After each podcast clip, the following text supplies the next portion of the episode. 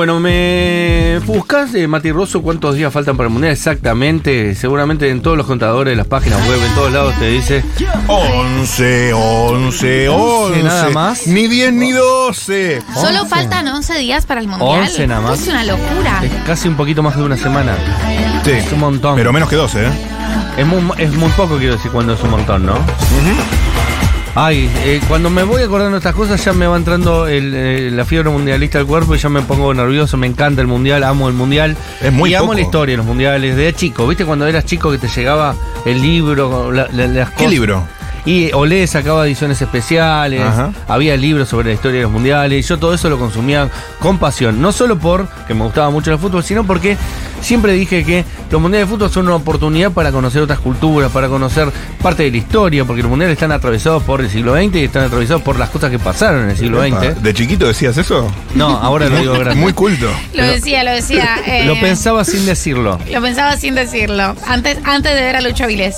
Y hay un, un podcast que recomiendo con mucho, mucho interés eh, que se llama Cada Cuatro, que lo subieron hace poco, al menos yo me enteré hace poco que estaba, que lo locuta, lo relata, no sé cómo se dice exactamente el verbo, Lola del Carril, que es relatora, así que podría ser un relato tranquilamente de ella, eh, que es realmente espectacular. Ah, ¿Cómo estás? Eh, Lola, ¿estás del otro lado?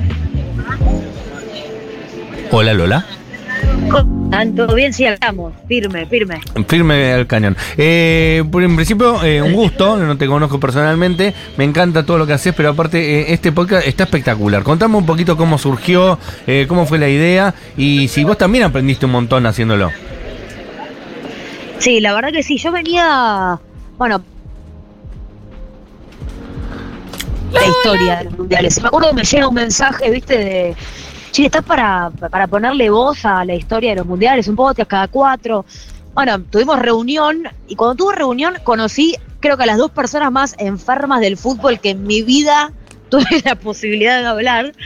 Y ahí como que me enamoré un poco de la idea. Y cuando empezamos a grabar, y lo, y lo digo en serio, porque más allá de que uno sea periodista deportivo o, o- o esté relacionado con la profesión, hay un millón de datos y de cosas que no tenía ni idea que existían y a través de, de- de ponerle la voz fui aprendiendo y, y la verdad que me, me enriqueció un montón. Eh, no sé si están, eh, ya se subieron todos los capítulos o todavía falta alguno. No, no, todavía falta. Terminamos de grabar hace poquito, le pusimos mucho mucha garra, mucho corazón. Ahora el último que salió fue el episodio 4 que tiene como eje a Maradona, ¿viste? A, Sí, ese es el a la que Argentina de aquella época, claro. Exactamente, que está atravesado por la guerra de Malvinas, que está atravesado por la dictadura militar. Un poco esto que decía, ¿no? De que los mundiales hablan de las sociedades y, lo- y los tiempos históricos mucho más de lo que a veces se piensa, ¿no? Sí, la verdad que es un podcast que no, no se queda en lo llano, en lo futbolístico, en el dato del resultado, sino que intenta contextualizar en qué momento se dieron esos mundiales, en qué sociedades, en qué coyuntura, qué estaba pasando, para, para qué regímenes, por ejemplo, autoritarios sirvieron los mundiales. Bueno, un montón de cosas que creo que explican el mundo en el que vivimos y que el fútbol no está extento. Es como, para mí el fútbol es un reflejo de la sociedad y, del momento y el podcast lo simboliza y lo, lo- lo expresa perfecto, porque es un nivel de investigación el que hicieron los chicos, que verdaderamente no, no, no sé cómo explicártelo, pero una profundidad para llegar a historias como por ejemplo que en 1930 en el Mundial hubo un jugador de la selección argentina que en el medio vino a rendir a la UBA y después volvió a jugar. Dato que decís, eh, ¿cómo Hermoso. sabés? una locura, una locura.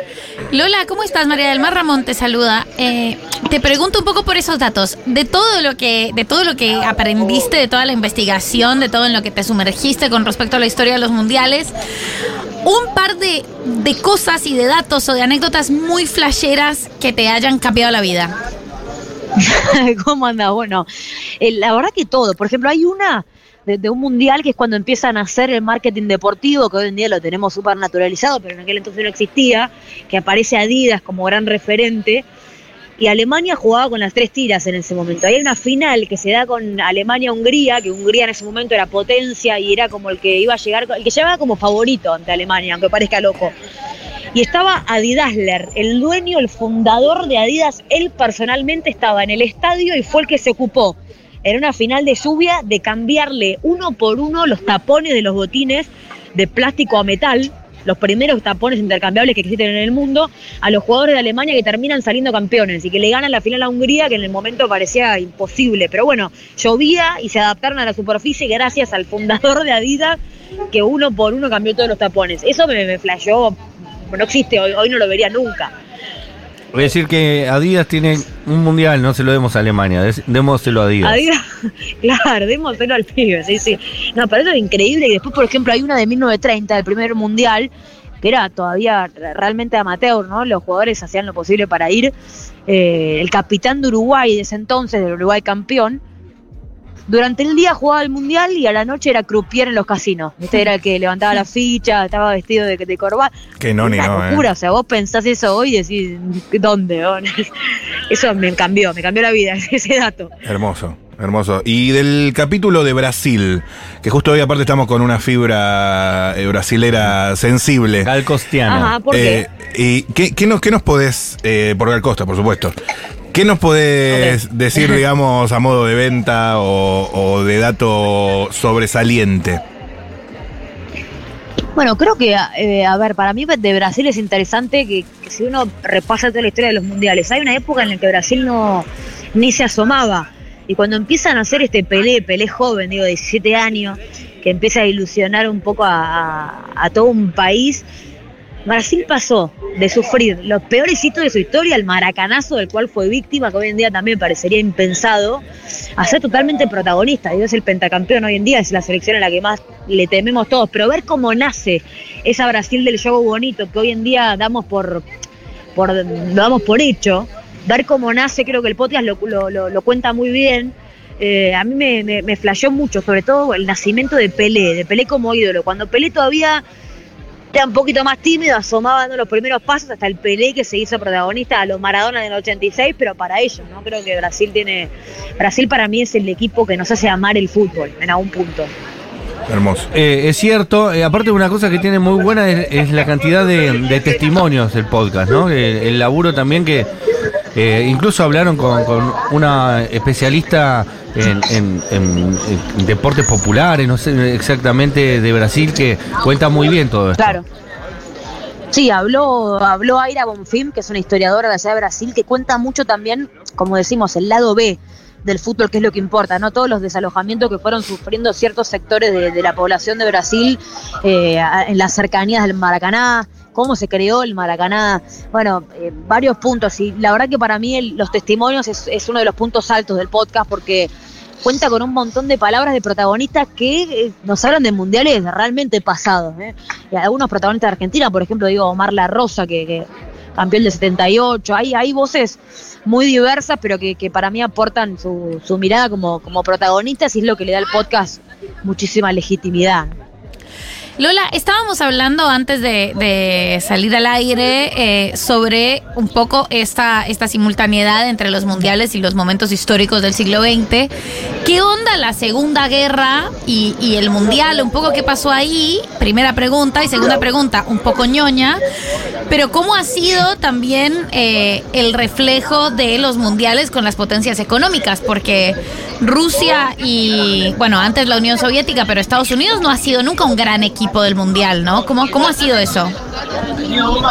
Bueno, hay algo que es innegable y que eso el podcast lo remarca capítulo a capítulo, que es el vínculo de la política con el fútbol, ¿no? Nos guste o no, hay mundiales como este, como Rusia, que lamentablemente están inmersos en un escándalo eh, de corrupción muy grande.